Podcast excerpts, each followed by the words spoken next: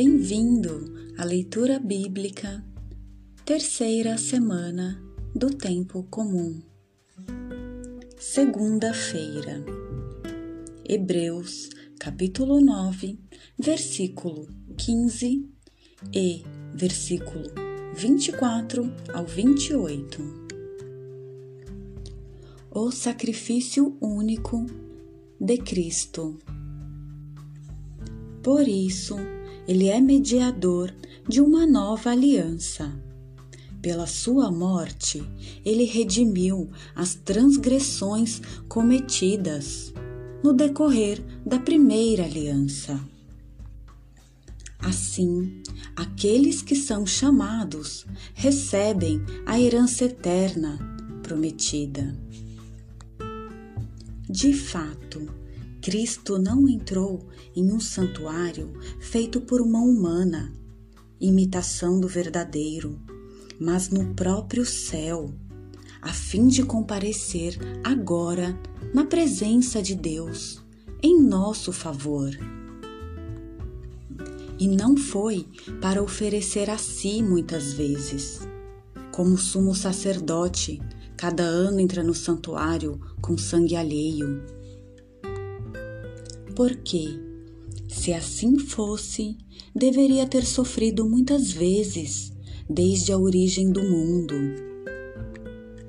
Agora, porém, na plenitude dos tempos, de uma vez por todas, ele se manifestou para destruir o pecado pela imolação de si mesmo. E, como está determinado que cada um morra uma só vez e depois vem o julgamento. Assim também Cristo, oferecido uma vez por todas para tirar os pecados de muitos.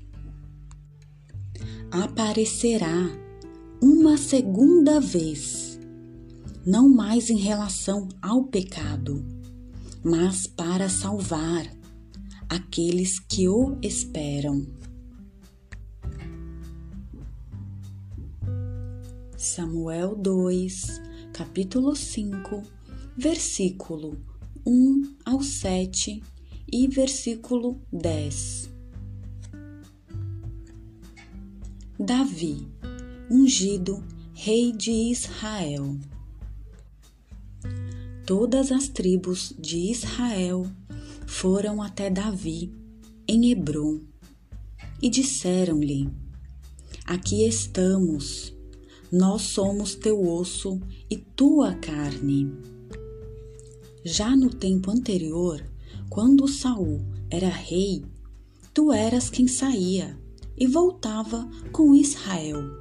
E o Senhor te disse: Tu apacentarás meu povo, Israel tu serás o príncipe de Israel. Assim, todos os anciãos de Israel foram até o rei em Hebron. O rei Davi firmou então com eles, em Hebron, uma aliança diante do Senhor. E eles ungiram Davi, rei sobre Israel. Davi tinha 30 anos quando se tornou rei. Ele reinou durante 40 anos. Reinou sete anos e seis meses sobre Judá, em Hebron, e trinta e três anos sobre todo Israel e Judá, em Jerusalém.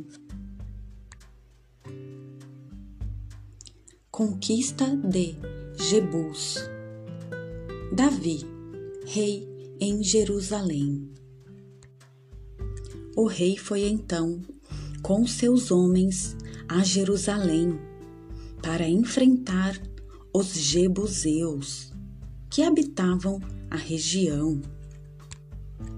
Estes disseram a Davi: Não entrarás aqui, pois até os cegos e os coxos te repelirão.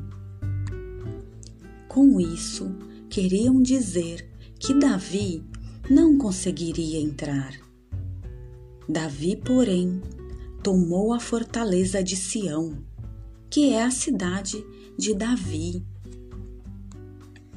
Davi ia crescendo em poder e o Senhor, Deus dos exércitos, estava com ele.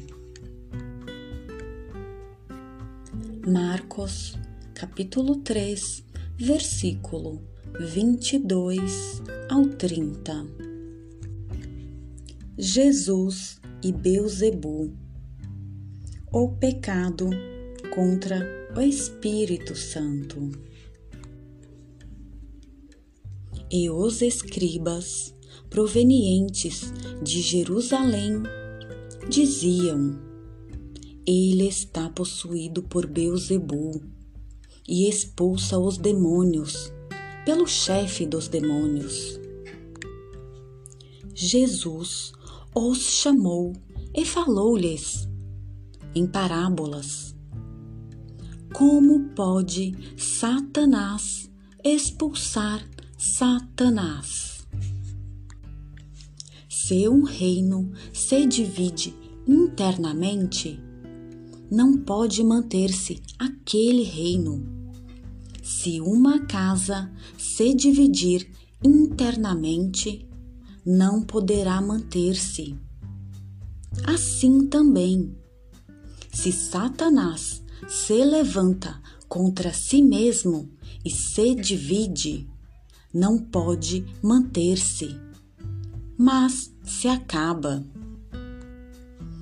Além disso, ninguém pode entrar na casa de um homem forte para saquear seus pertences, sem antes amarrá-lo. Só depois saqueará sua casa. Em verdade vos digo: tudo será perdoado aos filhos dos homens, tanto os pecados como as blasfêmias que tiveram proferido. Aquele, porém, que blasfemar contra o Espírito Santo jamais terá perdão. Será réu do pecado eterno. Isso porque diziam: ele tem um espírito impuro.